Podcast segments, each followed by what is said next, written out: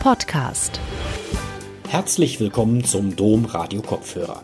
Ich bin Herr Henrik Stehns und freue mich, Ihnen heute wieder einen Vortrag aus der Reihe Digitalisierung, Technik, Verantwortung, eine Ringverlesung der Philosophisch-Theologischen Hochschule Wallendar präsentieren zu dürfen. Diesmal geht es um Technik.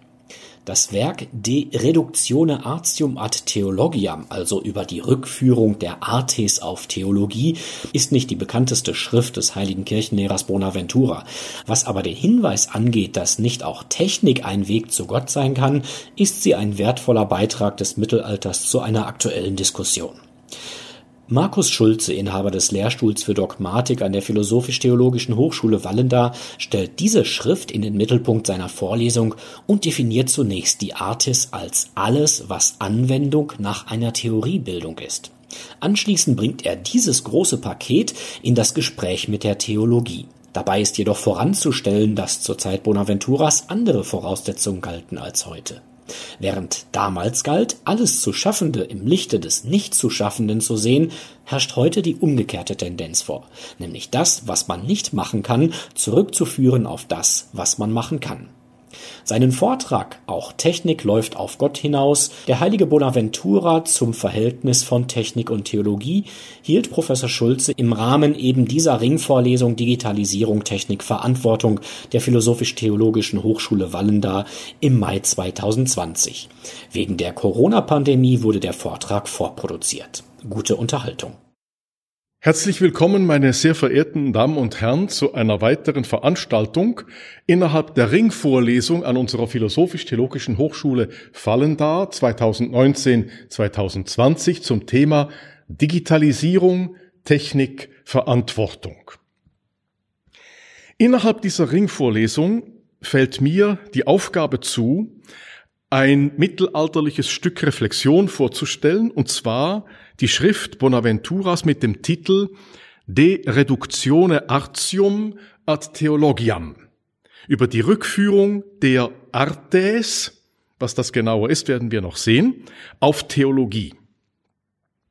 Das ist nicht die berühmteste Schrift des heiligen Kirchenlehrers Bonaventura, das muss man ganz ehrlich sagen. Viel berühmter etwa ist das Breviloquium, eine Kurzfassung der gesamten Theologie auf etwa 120 Seiten, großartig kristallin verdichtet wie kaum eine andere Schrift aus dieser Zeit, Vorbild für alle Gesamtvorstellungen des Glaubensinhaltes unseres Christentums bis hin zu Hinführung äh, zum Christentum von Josef Ratzinger, oder ganz berühmt ist auch die Schrift Itinerarium Mentis in Deum, der Pilgerweg des Geistes, des menschlichen Bewusstseins zu Gott. Und im Vergleich zu diesen beiden großen äh, Werken des Bonaventura ist diese Schrift, um die es mir heute zu tun ist, der Reduktione Artium ad Theologiam, eher unbekannt. Sie fristet eher ein Schattendasein. Aber ich habe mir gedacht, wenn es schon um Technik geht, und ich die Aufgabe habe, ein Stück Theologiegeschichte zum Thema Technik zu repräsentieren, habe ich mir gedacht, warum nicht den Fingerzeig, den der heilige Bonaventura genau auf diesen Punkt legt, wie kann Technik ein Weg zu Gott sein? Warum nicht gerade diese Schrift einmal ins Zentrum der Aufmerksamkeit stellen? Nun, ich habe einen Begriff offen gelassen, ars oder artes im Plural. Was ist damit gemeint? Im Lateinischen ist das im Grunde derselbe Begriff und damit verbunden derselbe Bedeutungsinhalt wie griechisch Techne, wobei für unser kulturelles Bewusstsein der griechische Begriff Techne sich eben in Richtung Technik und damit in Richtung Handwerk weiterentwickelt hat. So wird er verwendet. Technik ist nah beim Handwerklichen wohingegen ars artis aus dem Lateinischen, was im Grunde dasselbe bedeutet wie Techne, wir kommen gleich drauf, was genauer hin, das Artes hat sich bei uns mehr zum Artifiziellen oder zum Artistischen, zum Künstlerischen hin in der Bedeutungsdynamik entwickelt. Im Grunde heißt Ars was Techne, Techne was Ars, nämlich der ganze Bogen von Handwerk, Kunst, von dem, was Anwendung heißt nach einer Theoriebildung, das alles ist mit dem Begriff Ars abgedeckt. Wenn also der heilige Bonaventura sagt, es würde ihm gehen um eine Rückführung von Handwerk, Kunst, Anwendung, Anwendungspraxis auf Theologie, dann geht es um ein ganz großes Paket, was ins Gespräch mit der Theologie gebracht werden soll. Ich möchte allerdings gleich zu Anfang an, zu Anfang schon aufmerksam machen auf die Verkehrung der Situation, in der wir selber heute stehen, im Vergleich zu der von Bonaventura. Er nimmt die Artes und führt sie zurück auf Theologie. Wenn man es ganz einfach sagen möchte, könnte man es so ausdrücken, der Mensch führt das, was er machen kann, Artes, auf das zurück, was er nicht machen kann. Auf Gott, Schöpfer und den Vorgang der Schöpfung von Gott her. Das kann der Mensch nicht machen, das muss er voraussetzen. Also ist die Bemühung des Bonaventura, das, was wir tun, zu sehen im Lichte dessen, was wir nicht tun, was wir nicht herstellen können. Und dass heute eben gerade die umgekehrte Tendenz vorherrschend ist, nämlich das, was Theologie treibt, die Besinnung auf das Nichtmachbare, zurückzuführen auf das, was man machen kann. Das heißt also zu sagen, unsere Gottesvorstellung ist hausgemacht, ist psychologisch erklärbar, lebensfunktional erklärbar. Also von dem her, was wir machen, können wir verstehen, warum wir eventuell Glaubensvorstellungen haben. Und das ist im Grunde gegenläufig zu dem Bonaventura konnte glaubensbegründet voraussetzen, dass Gott sei, dass Schöpfung sei und alles, was Menschen als Herausforderung auf Lebensnotwendigkeiten, Gestaltungsnotwendigkeiten treiben, in das Licht dieser Offenbarung halten. Heute halten wir die Offenbarung in das Licht der Selbstvergewisserung.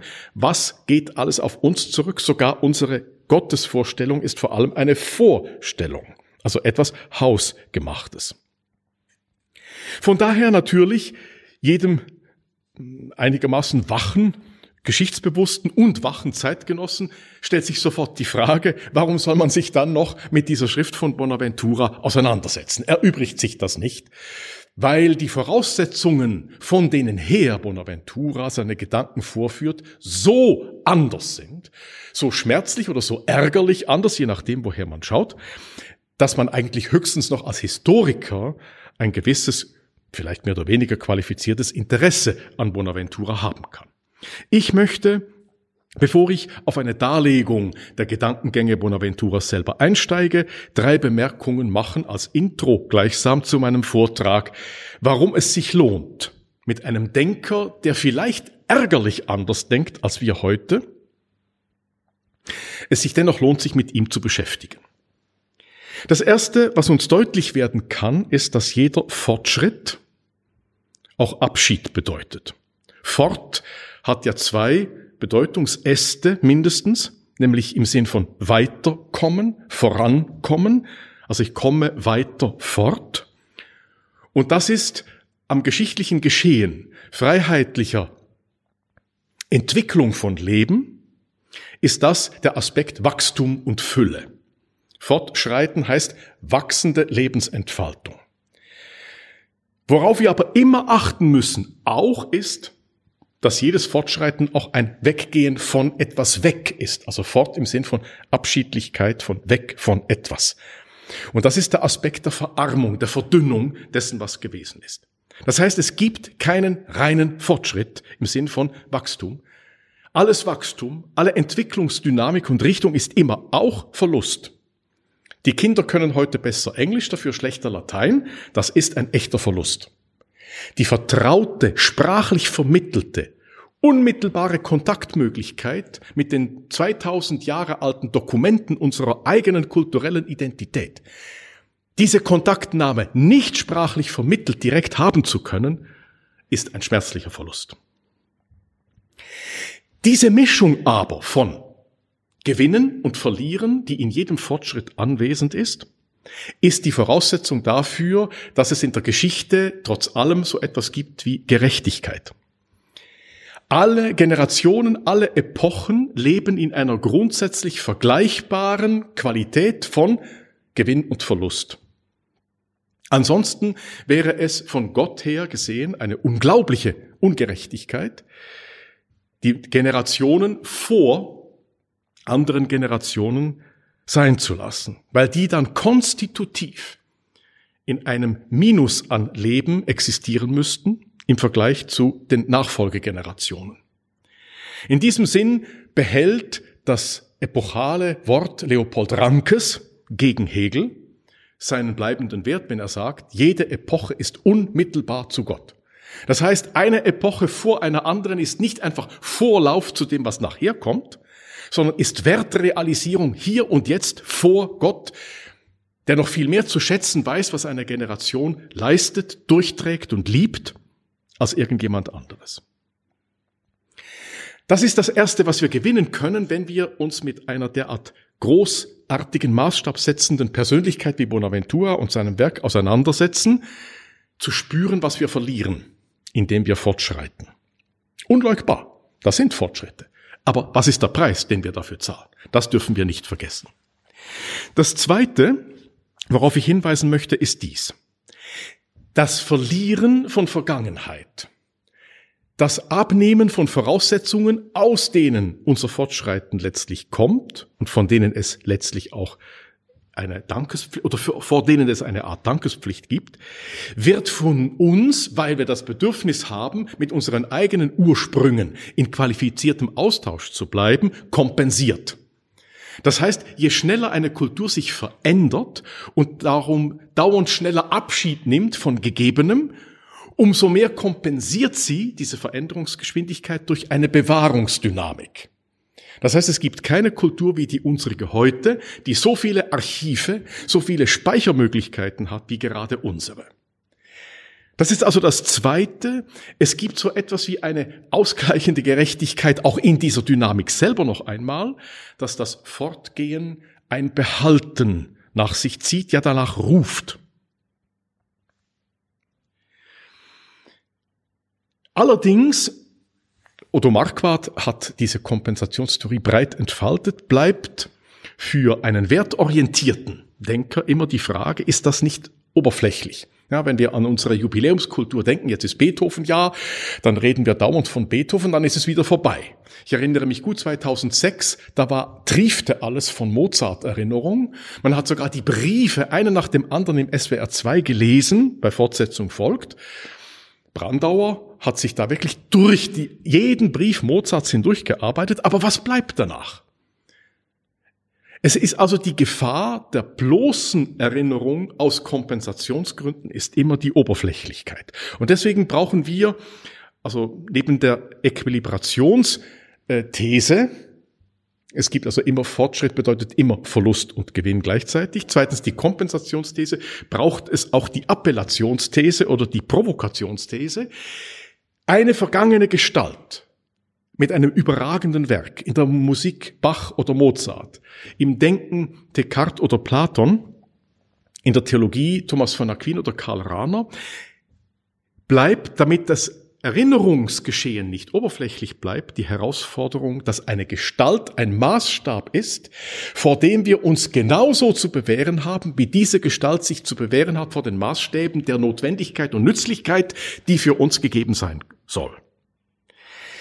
Das heißt also, Emil Steiger hat diese Theorie einmal in seinem Goethe-Buch formuliert und sie hat mich sehr beeindruckt, als ich sie zum ersten Mal zur Kenntnis bekam. Er hat gesagt, nicht nur sind unsere Bedürfnisse ein Maßstab, an dem Goethe sich zu bewähren hat, sondern Goethe ist ein Maßstab, an dem wir uns zu bewähren haben. Können wir Welt unter den veränderten Bedingungen, die uns natürlich von Goethe unterscheiden, können wir Welt so synthetisch, so gestalthaft und gestaltstark nachbauen, für uns verdeutlichen, kulturell ins Bewusstsein heben, wie Goethe das konnte. Und wenn nicht, warum können wir es nicht? Diesen Gedanken, dass wir vor überragenden Gestalten der Geistesgeschichte und ihren Ausprägungen in ihren Werken zu bestehen haben, dafür gibt es kein treffenderes Bild, wie ich finde, als der Titel, als den Titel der Autobiografie von Kazantzakis, Rechenschaft vor El Greco. Kazantzakis war Kreter und der letzte große Kreter vor Kazantzakis war El Greco, der Maler. Und Kazantzakis hat gesagt, meinen Leben, Lebensbericht, meine Rechenschaftsablage über mein Dasein soll vor meinem großen Patrioten dem Mitbürger der Kultur, in der ich groß geworden bin, en Greco von sich, vor sich gehen. Das heißt also, jetzt auf unser Vorhaben übertragen, ein Werk wie De Reductione Artium a Theologiam des heiligen Bonaventura ist ein Maßstab, dem wir uns als Herausforderung wirklich stellen wollen. Zweiter Schritt. Bevor ich in die detaillierte Darlegung der Schrift selber eintreten möchte, will ich ein bisschen das geistige Umfeld beleuchten, in dem und aus dem heraus Bonaventura gedacht hat. Zeitgenosse des Thomas von Aquin, genau wie dieser 1274 gestorben, also die goldene Mitte des 13. Jahrhunderts in diesem Doppelgespann Thomas und Bonaventura, nicht ganz so feindselig einander gegenübergestellt, wie das oft dargestellt wird. Die haben viel mehr gemeinsam als das, was sie trennen könnte. Aber durchaus ganz, mit ganz eigenen Schwerpunkten und Schwerpunktsetzungen begabt. Ich werde ein paar Leuchtpunkte benennen, um von dem Licht, das aus diesen Leuchtpunkten kommt, dann an das Werk der Reduktione Artium ad Theologiam selber heranzugehen. Das erste, was bei einer Beschäftigung mit Bonaventura ins Auge sticht und immer wieder und wirklich erstaunlich, erstaunt werden lässt, ist die Einheit von Gottdenken und Weltdenken. Es ist die ungebrochene Zuversicht dieses großen Franziskaners, dass es völlig egal ist, wo ich einsteige mit meinem Denken, ob in der Welt, denn sie führt mich bestimmt zu Gott, oder bei Gott, denn er führt mich bestimmt zur Welt. Warum? Weil Gott bonum diffusivum sui in reinster Form ist. Gott ist sich verströmendes Gutsein, Güte. Und deswegen kann es gar nicht anders sein, als das, was er nach außen, ins Außen seines eigenen Wesens hervorbringt, die Welt, aus dieser Bereitschaft zu spenden, zu schenken, stammt. Und umgekehrt, dass die Welt von einer solchen Güte, vom Glanz der Freigebigkeit und Großzügigkeit Gottes gedrängt ist, dass, wenn ich mich auf sie einlasse, ich zu ihm zurückgeführt werde. Das Verhältnis also von Gott und Welt ist das von Ausgang und Rückgang. Das heißt, Egressus und Regressus, wobei diese Begrifflichkeit eher bei Thomas vorkommt, bei Bonaventura heißt sie eben Productio und Reductio ein hervorgebracht werden, ein ins eigene Dasein geführt werden durch die Schöpfung und durch die Reflexion auf das Geschaffene rückgeführt zu werden, reduziert zu werden, zurückgeführt zu werden zum Schöpfer selbst. Und deswegen Reductio, eben im Titel dieser Schrift, de Reductione Artium Theologiam, vollzieht also Bonaventura in seiner Schrift ganz verdichtet, was überhaupt den Sinn der Welt ausmacht, dass sie durch Gott ermöglicht, aus ihrem Eigenstand und seiner Durchdringung zu Gott findet. Es heißt also, ganz schlicht gesagt, in Anwendung jetzt auf das Thema Technik, dass wir Technik von Trinität her verstehen. Und Trinität auch von der Technik her. Das tönt sehr gewagt, ist vielleicht sehr befremdlich, aber es macht den eigentlichen Reiz und den Anspruch des heiligen Bonaventura aus, dass genau das sein Programm ist. Wie kann ich Technik, das, was ich machen kann, von dem her verstehen, was ich nicht machen kann, Trinität. Dieser Zusammenhang, Weltdenken führt zum Gottdenken, Gottdenken führt zum Weltdenken, ist sowohl ontologisch wie epistemologisch bedeutsam. Warum?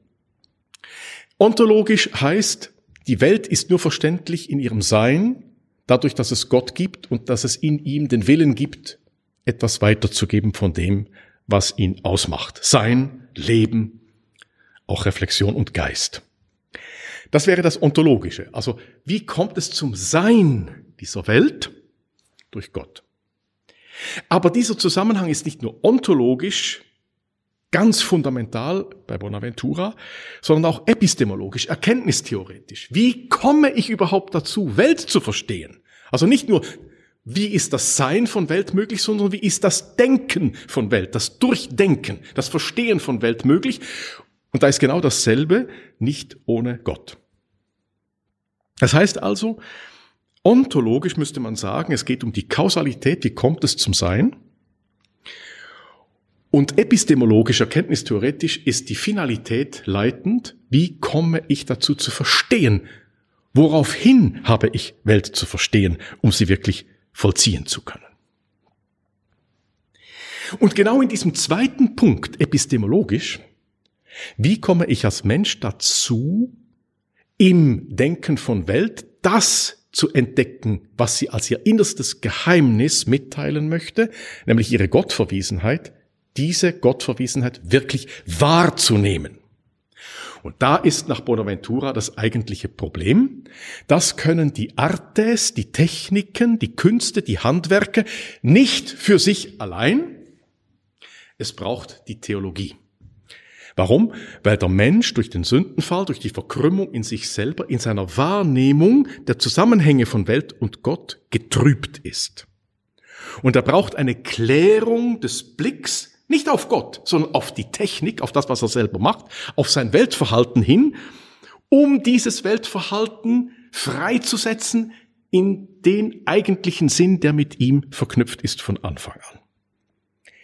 Das heißt also, es genügt nicht der Liber Naturae, das Buch der Natur, das vor uns ausgebreitet ist und zum Teil auch in uns, weil wir sind ja auch ein Stück Natur im Sinn von geschöpflicher Wesenheit, sondern es braucht ein zweites Buch, das Buch der Offenbarung, den Liber Scripturae nach Bonaventura, der uns helfen soll, unsere Einstellung der Augen und des Bewusstseins so vorzunehmen, dass sie der theologalen, gnadenhaften Dimension in der Welt und in dem, was wir welthaft tun, eben der Technik, ansichtig werden können. Das heißt, es braucht von Gott her ein zweifaches sich verströmen, damit wir Welt überhaupt theonom und gottorientiert verstehen können. Das eine ist die Schöpfung, dass Gott also bereit ist, die Fülle, die er ist, in unzählige Tropfen hinein zu vermitteln, in die Möglichkeiten endlichen Daseins hinein verströmen zu lassen.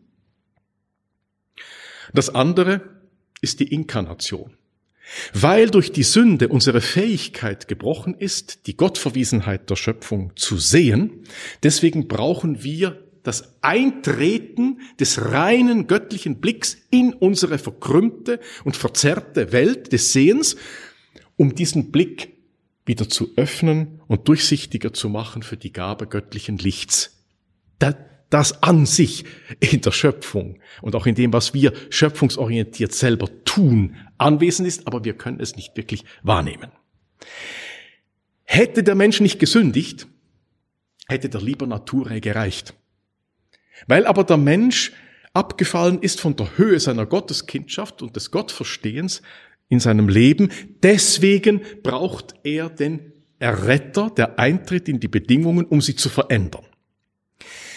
Es gibt eine an vielen Orten seines groß angelegten Werks immer wieder anzutreffende theologische Phänomenologie des Verströmens Gottes. Denn Gott verströmt nicht nur sein, so dass man sagen könnte, weil Gott bereit ist, mitzuteilen, großzügig zu schenken, deswegen gibt es Welt und Menschen darin und Beziehungen unter Welt und Menschen. Gott gibt nicht nur Sein, sondern Gott verströmt auch das Verströmen. Das heißt, das Sein ist selber Strömen. Und das ist der sicherste Hinweis, dass es göttlichen Ursprungs ist. Diese Meditation des Strömens findet sich bei Bonaventura auf allen Ebenen dessen, was uns welthaft begegnet. Das Leblose, Licht, strahlt, Feuer wärmt, eine Quelle lässt Wasser hervorströmen, eine Wolke gibt Regen frei. Bonaventura kann sich nicht genug tun, dieses Phänomen des sich Verströmens in der Welt als Widerschein göttlicher Freude am sich Verströmen deutlich zu machen. Dann auf der Ebene des Lebens.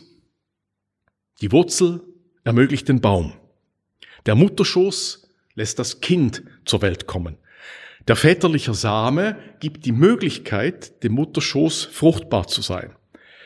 Lebenskeime als Wille, anderes möglich zu machen.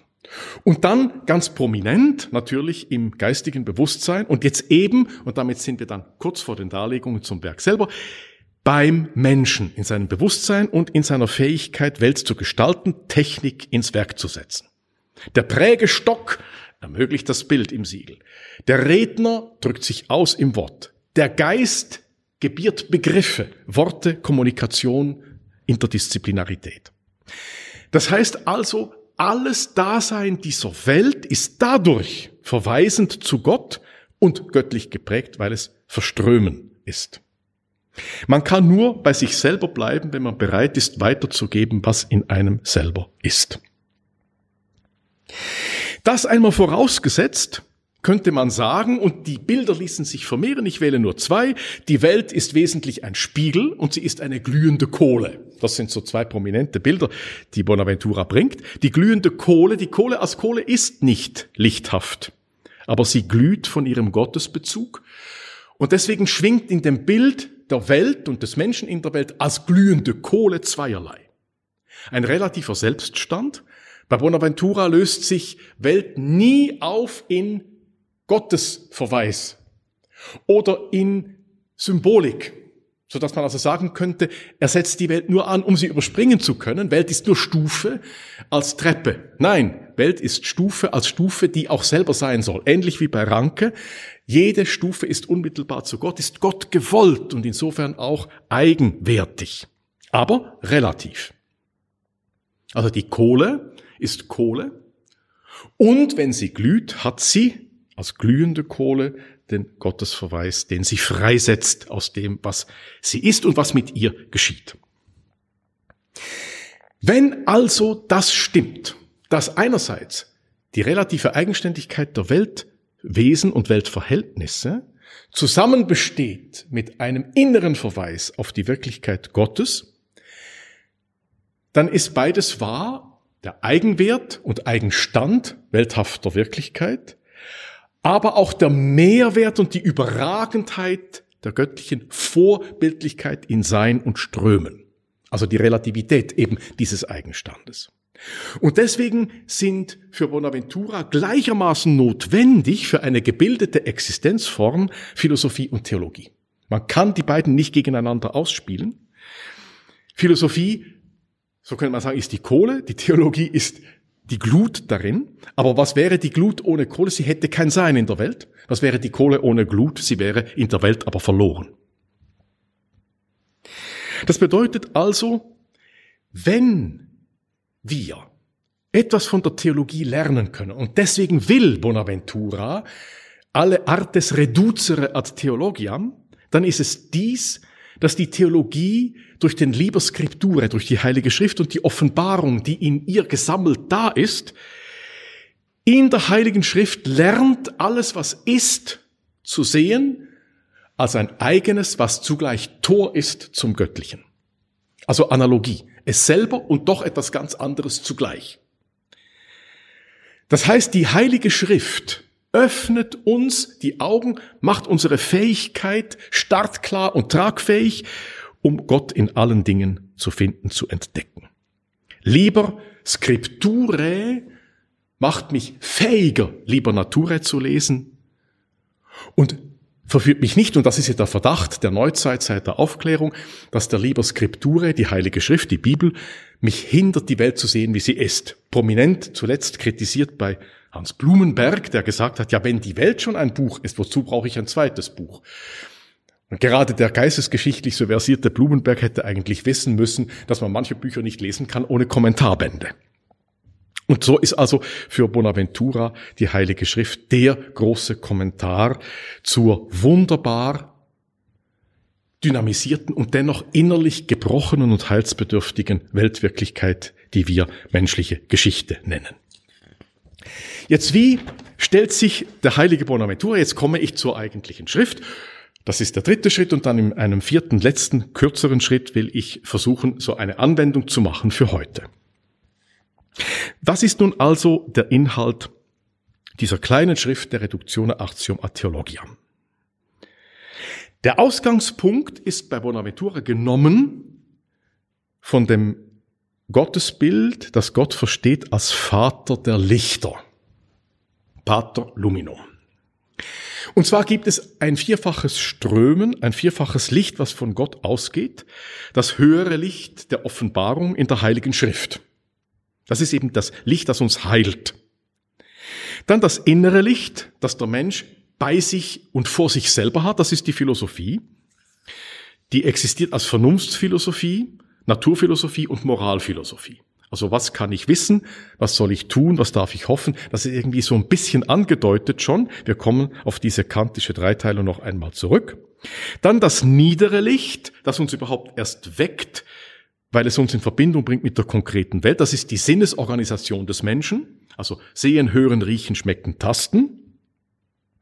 Und dann das äußere Licht, das ist das, was der Mensch nach außen hin aus der Selbstwahrnehmung und Selbstgewissheit seines Denkens ins Werk setzt, das ist die Technik. Das heißt, wir haben also vier Lichter, das Licht der Theologie, das höhere Licht, das innere Licht der Philosophie, in Vernunft, Moral und Naturphilosophie unterteilt.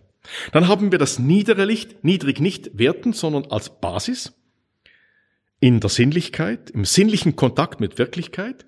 Und aus diesem Zusammenspiel von innerem Licht der Philosophie, der Denkkraft ihrer selbst gewiss und des niederen Lichts der Sinnesdaten, die uns eingespeist werden, entsteht die Technik, das Wirken nach außen in die sinnlich vermittelte Welt in der Kraft, der Gestaltungskraft philosophischer Energie, die uns gegeben ist. Jetzt könnte ich lange reden über die Formen der Artes, die Bonaventura ins Auge fasst. Es sind sieben. Und er hat irgendwie den Anspruch, damit im Wesentlichen das, was technisch, artifiziell vom Menschen herstellbar ist, abgeschritten zu haben. Ich lese es einfach einmal vor. Webkunst, Schmiedekunst, Ackerbaukunst, Jagd, Schifffahrt, Heilkunst, Schauspielkunst. Nun könnte man denken, das ist völlig willkürlich nebeneinander gestellt. Wie komme ich von der Heilkunst zur Schauspielkunst? Nun gut, das ist der Vorteil eines Hochschullehrers, dass er relativ viel Zeit hat, sich über Zusammenhänge Klarheit zu verschaffen. Das habe ich auch versucht. Ich denke, Bonaventura geht so vor. Technik gibt es, um das Leben des Menschen zu schützen, durch Kleidung und Waffen. Webkunst, Schmiedekunst. Es zu nähren, Ackerbaukunst, Jagd. Dann, um es auszuweiten, Schifffahrt und Handel. Um es zu heilen, wo es verwundet ist, Heilkunst, Medizin. Und zum Schluss Schauspielkunst. Was ist jetzt die Schauspielkunst? Ich würde sagen, nach allem, was ich mir klarzumachen versuchte im Blick auf Bonaventura, gehört auch die Schauspielkunst zur Heilkunst. Durch Lachen und Weinen heilt man sich von den Unbilden des Geisteskampfes und des moralischen Kampfes, der unserem Menschen inner, unserem menschlichen Leben innerlich eingeschrieben ist. Also schützen, nähren, erweitern, austauschen, heilen und heil sein, heil werden lassen. Nun ist die Frage, ja gut, nehmen wir das einmal an. Die Technik ist also ein Licht, das uns von Gott gegeben ist. Genauso wie das innere Licht der Philosophie, spekulativer äh, Denkkraft, des Suchens nach letzten Gründen und Gewissheiten. Genauso ist uns ein Licht gegeben, in dem uns die Technik gegeben ist. Und nun ist die Frage, wenn wir jetzt also ausgehen von dieser doppelten Bestimmung des sich Verströmens in der Schöpfung und in der Inkarnation, in der Schöpfung, um anderes als das göttliche Leben möglich zu machen. In der Inkarnation, um den Blick, den verwundeten, verkrümmten Blick des sündigen Menschen, der in Misstrauen erst einmal vor Gott erstarrt, vor seiner Größe und Undurchdringlichkeit. Wenn wir von diesem Doppelströmen ausgehen, Kreation und Inkarnation, was hat das jetzt für die Technik zu besagen? Warum brauchen wir im Umgang mit Technik Inkarnation. Brauchen wir einen Arzt, der uns hilft, Technik zu verstehen? Das ist genau der Anspruch, den der heilige Bonaventura erhebt. Er sagt, Technik, autonomer Umgang, machender, produzierender Art durch den Menschen im Umgang mit dieser Welt ist radikal gefährdet. Wodurch? Einerseits durch die Überheblichkeit, durch die Anmaßung, lateinisch Präsumptio.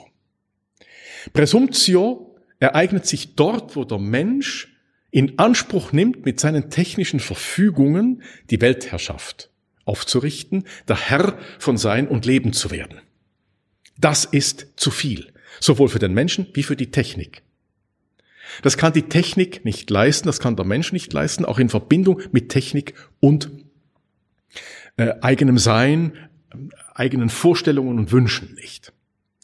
Und ein Moment, das uns deutlich macht, dass Technik nicht das Entscheidende für den Menschen hervorbringen kann, wiewohl sie unerlässlich ist für die Führung des Lebens, aber das Entscheidende für den Menschen kann technisch nicht hergestellt werden, das ist sein eigenes Leben.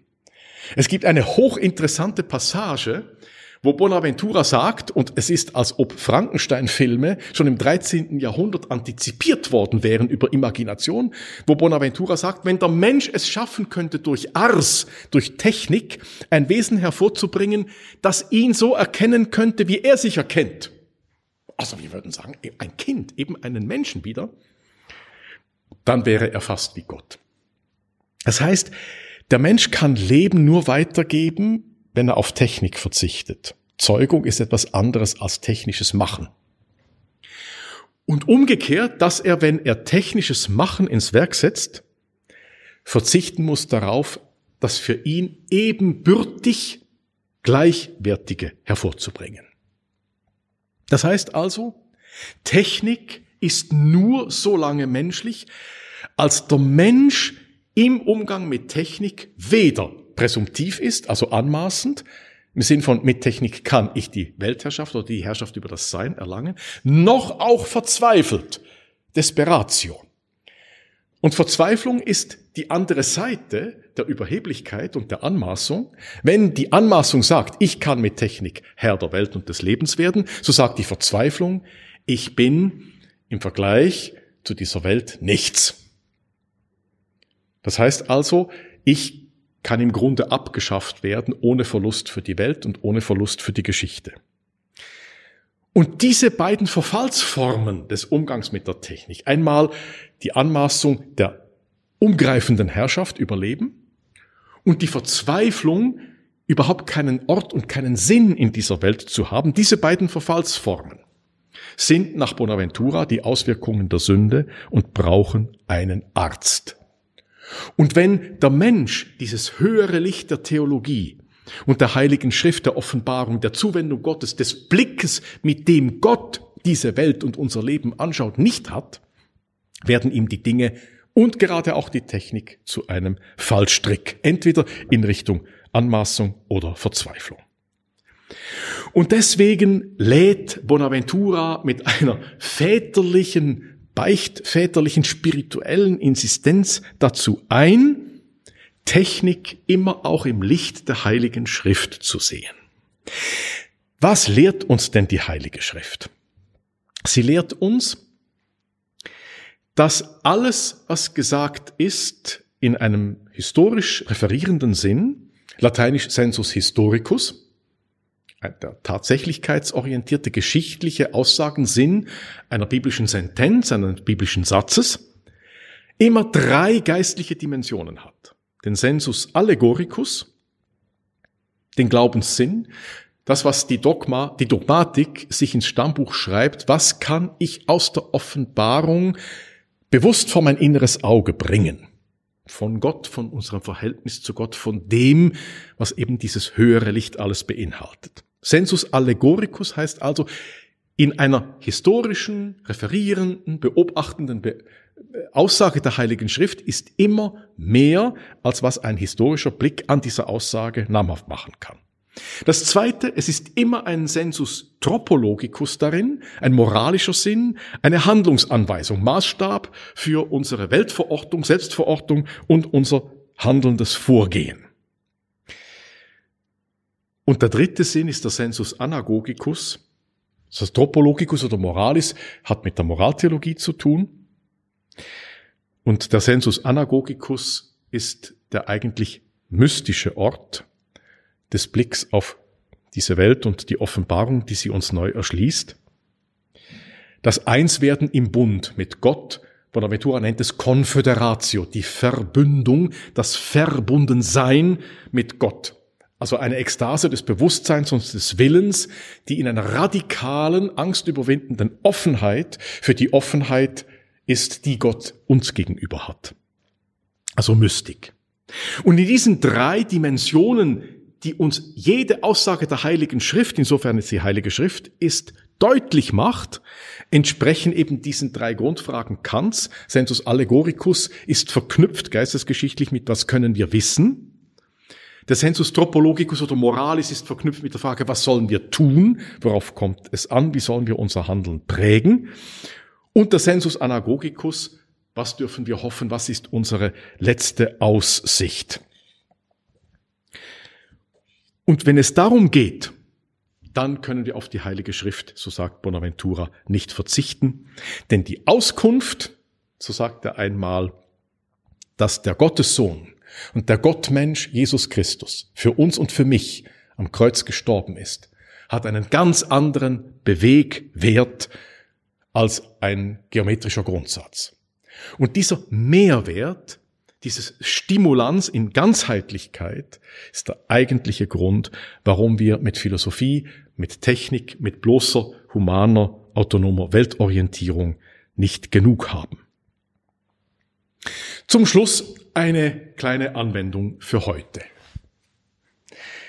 Und zwar, warum könnte im Sinne Emil Steigers Bonaventura mit seiner grandiosen Gesamtschau von Theologie, Philosophie und Technik, Handhabung von welthaften Wirklichkeiten, warum könnte sie ein Maßstab sein, der mit dem zu beschäftigen uns heute auch gut tut? Wenn wir die beiden Motive Anmaßung und Verzweiflung, die Bonaventura schon vorführt als die drohende existenzielle Gebrochenheit, die der Mensch in sich entdecken kann im Umgang mit der Welt und mit sich selber. Also das Schlingern zwischen Selbstüberhebung Herr der Welt zu sein, Turmbau zu Babel, hin zur Verzweiflung, bei Kohelet alles ist Windhauch, oder um es mit Graf von Platen zu sagen, jeder sucht ein All zu sein und ist im Grunde nichts. Dieses Schlingern von All und Nichts und Nichts und All. Dann müsste man es so sagen. Unsere mögliche Anmaßung im Umgang mit Technik heißt, mit der Technik die Welt in den Griff zu bekommen. Dass das nicht geht, erzählt uns der Regenwald im Amazonasgebiet jeden Tag. Das ist zerstörerisch. Aber dass das andere eben auch nicht geht, die Verzweiflung, das erzählt uns eine Weltanschauung, die besagt, dass es eigentlich besser wäre, es gäbe den Menschen nicht in dieser Welt. Der Natur würde es besser gehen, wenn es die Menschen nicht gäbe. Also eine Tendenz zur Selbstabschaffung. Die beiden Extreme, die Bonaventura vorgeführt hat, heißen heute also entweder Abschaffung des Regenwaldes oder Abschaffung der Menschheit selbst, indem wir uns nicht weiter vermehren. Angesichts der Verzweiflungsdynamik, die Welt als möglicher Fallstrick, dort wo der Mensch in seiner sündengebundenen Logik verbleibt, auf uns zukommt, angesichts dieser zweiten Verfallsform hat Remy Brage der langjährige Guardini-Lehrstuhlinhaber in München gesagt, wir brauchen wieder eine starke Metaphysik. Haben wir das Recht, überhaupt noch Kinder in diese Welt zu setzen, wenn wir doch ihr Glück nicht garantieren können, ja, heute müsste man sagen, ihre Existenz nicht garantieren können. Wir können sie nur initial garantieren, aber nicht final und vor allem nicht teleologisch. Heißt starke Metaphysik um Gottes Willen dürfen wir es nicht nur wagen, sondern sollen wir es wagen.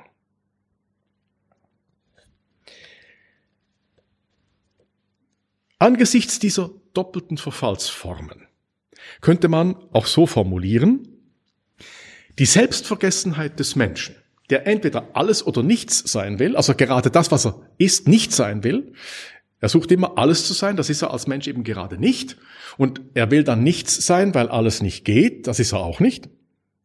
Diese Selbstvergessenheit, und das ist die Diagnose des Bonaventura, die bleibt bis zum heutigen Tag, diese Selbstvergessenheit ist eine Gottvergessenheit. Denn die Wesensbestimmung des Menschen als eines Ganzen oder im Blick auf das Ganze von Welt und Umgreifendem ist nicht animal rationale, ist nicht animal ökonomicum oder soziale, sondern imago Dei. Der Mensch ist im Blick aufs Ganze Abbild Gottes. Und unser letzter Schritt, um den wir uns jetzt bemühen wollen, ist, dieses Imago Dei Sein näher zu verstehen, in der Logik und im Licht dessen, was Bonaventura sagt. Was bedeutet das?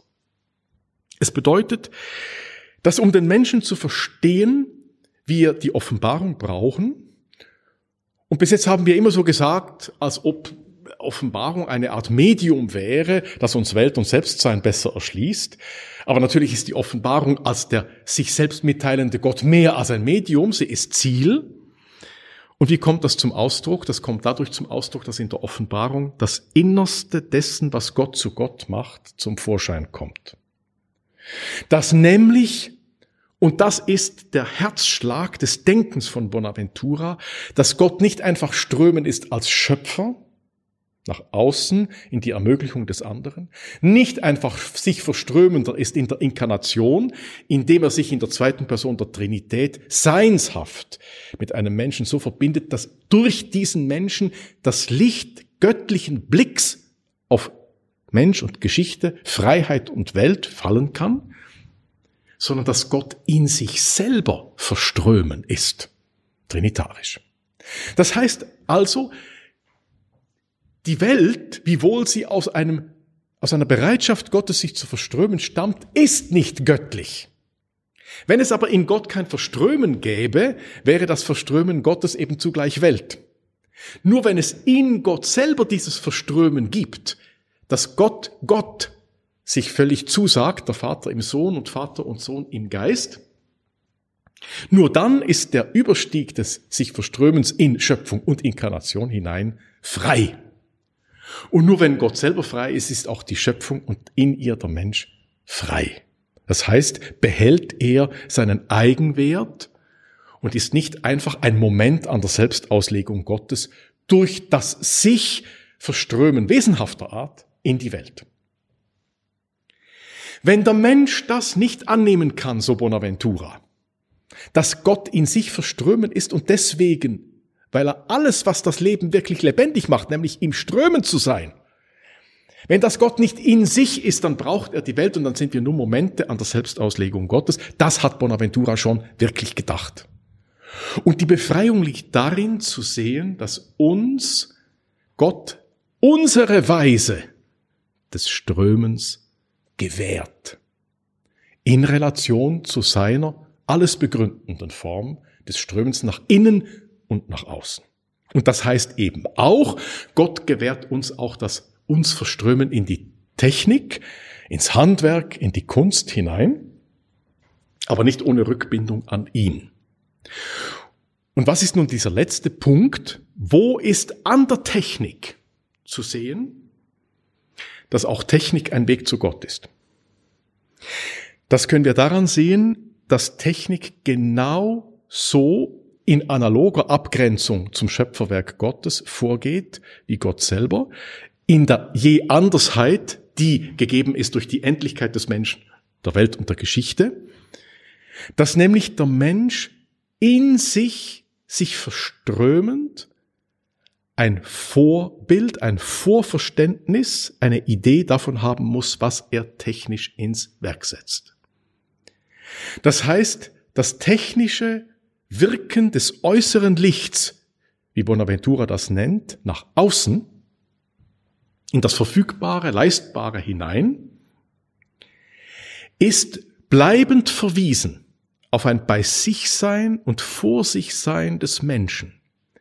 Sobald ich anfange, das Werk und seine Logik abzukoppeln von diesem anthropologischen Urgrund, Mutterkuchen, wird das Werk entweder selbstständig, die Geister, die ich rief, ich werde sie nicht mehr los und überfällt den Menschen, oder der Mensch wird ortlos in seiner eigenen Kultur. Wo aber der Rückverweis, der humane Ursprung der Technik nicht vergessen geht, und das ist eben ohne Offenbarung sehr schwer, da meldet sich die Ermöglichung eben genau dieses Zusammenhangs bei sich sein des Menschen, vor sich haben des Menschen, dessen, was er tun will, als Vorentwurf zu dem, was er dann tatsächlich tut. Und nur mit diesem Zusammenhang ist ja auch Verantwortung gegeben. Da meldet sich die Urwirklichkeit des sich Verströmens in Gott als Bedingung der Möglichkeit des sich Verströmens Gottes in Schöpfung und Inkarnation hinein. Und in diesem Sinn kann auch die Technik, wo sie mit Augen angeschaut wird, die geübt sind, allegorisch, topologisch, moralisch und anagogisch, in der Logik der Heiligen Schrift Analogien zu entdecken zwischen dem, was historisch geschieht und was sich ganzheitlich heilsgeschichtlich zeigt, wo also Technik mit solchen Augen angeschaut wird, kann am Vorgang von Technik, am Leben mit Technik in human verantwortlicher Rückbindung an den Menschen und des Menschen an Gott so etwas geschehen wie Gotteserfahrung. Das heißt also, Technik ohne Mystik wird Mystik Ersatz und tödlich. Mystik ohne Technik ist unmenschlich, weil sie die Eigenständigkeit und Verantwortlichkeit des menschlichen Handelns relativiert oder leugnet. Das heißt, nur eine immer auch mystisch ermöglichte, allegorisch, tropologisch, anagogisch ermöglichte Sicht auf die Technik macht sie human, lebbar und in einer Weise Gott offen, dass die Wirklichkeit gläubig bestanden werden kann. Ich danke Ihnen. Domradio Kopfhörer Weitere Informationen finden Sie auf domradio.de.